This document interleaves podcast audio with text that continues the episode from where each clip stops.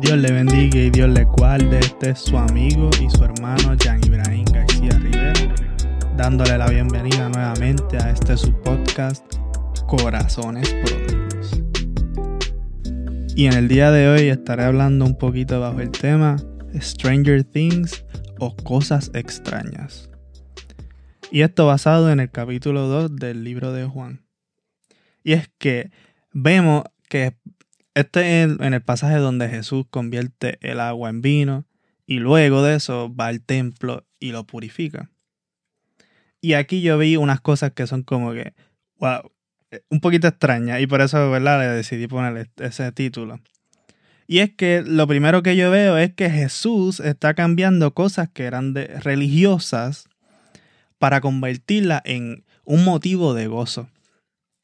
Durante la boda sabemos que eh, se, eh, ocurre el gran dilema de que se acaba el vino en lo que es la boda y viene María, la madre de Jesús, a decirle, mira Jesús, está pasando aquí esto que se está acabando el vino. Y a mí me da gracia porque Jesús le contesta a María, como que esto no, esto no me toca a mí, todavía yo no, yo no voy a estar manifestando poder para hacer eso. Y es como que yo uno le contesta así a una madre y eso así no se puede. María como que no era boricua, parece.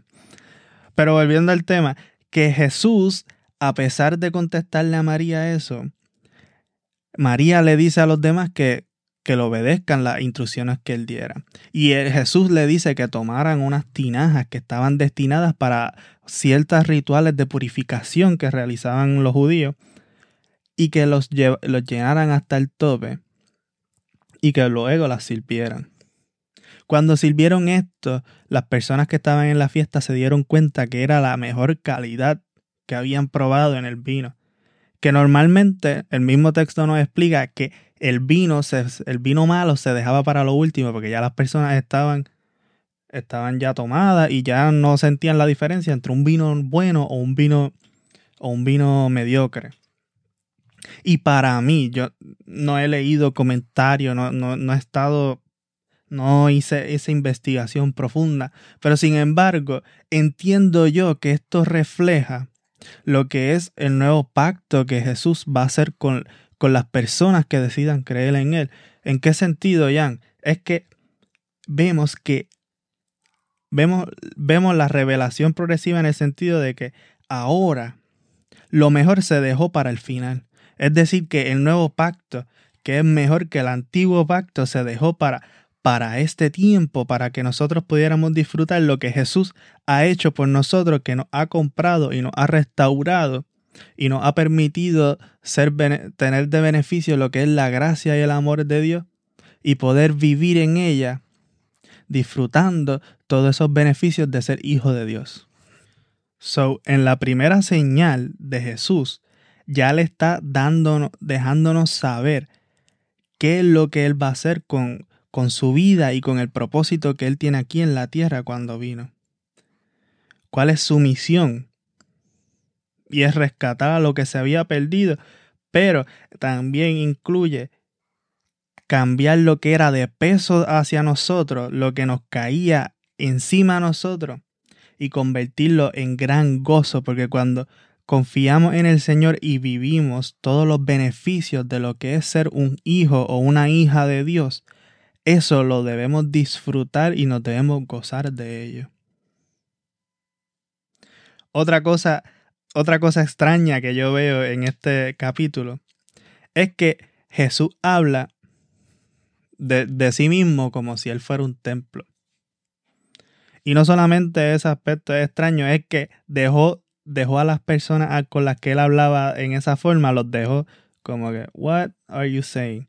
Los dejó tan la palabra anonadados, de que él le dijo, destruye este templo y yo lo vuelvo a construir en tres días. Y este tipo de lenguaje era tan extraño para ellos que se quedaron como que en shock. Este lo dejó tan en shock que ellos estaban, pero si esto se tardó, ¿cuánto es? ¿40 años fue? 40, ¿no? 46 años nos dice aquí. Y Y ellos estaban, pero como tú vas a estar diciendo que en tres días tú vas a construir otra vez el templo, si este es nuestro mayor legado que nosotros hemos hecho y nos tardamos 46 años, chicos. Sin embargo, él estaba hablando de él mismo, de su propio cuerpo, dando a entender, ¿verdad? Para las personas que ahora que nosotros que conocemos el desenlace de la historia, que estaba hablando de que al tercer día él iba a resucitar y iba a reconstruir su cuerpo en el sentido de reconstruir el templo. Y era tan extraño para ellos conocer, entender todas estas cosas que ellos estaban en shock y que entiendo que si uno estuviera ahí en ese momento también estaríamos en shock. Y es como que pensándolo bien, Jesús estaba hablando que él era como el walking temple. Él era el templo andante, pero cuando venimos a entenderlo, con lo que sabemos del capítulo 1 es que sí, Él era el templo andante porque en Él habitaba todo el esplendor y toda la gloria de Dios. Por tanto, por donde Él estaba, ahí también estaba Dios completamente. La presencia de Dios se movía dentro de Él. Y dentro de Él, Él la llevaba a, a todo sitio donde Él llegaba. Ahí también estaba la presencia de Dios. Y es como que, wow, So, literalmente él está rompiendo esquemas y haciendo cosas extrañas en donde él se encontraba, porque para ellos lo que él estaba diciendo de que el templo se destruía y él lo construía en tres días, es decir, que también la, la, la presencia de Dios iba a estar en todo el mundo. Para ellos eso era una cosa extraña.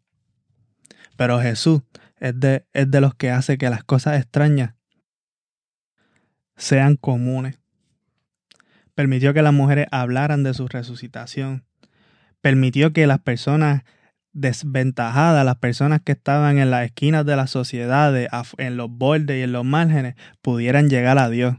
Las personas que eran rechazadas, Él las aceptaba. So sí, Él se pasaba haciendo cosas extrañas. Y nosotros hacemos esas cosas extrañas. Nosotros imitamos a Jesús en esas cosas que él hacía. Invitamos a las personas que nosotros entendemos que no, que están desdichadas de, la gracia de Dios. Sí, porque a veces pensamos esas cosas. Pero esas, esas personas son las que nosotros debemos amar más, porque esas son las personas que Dios amó. Esas son las personas que Jesús amó con más intensidad se sentaba en sus mesas y comía con ellos. Sí, Jesús hacía cosas extrañas.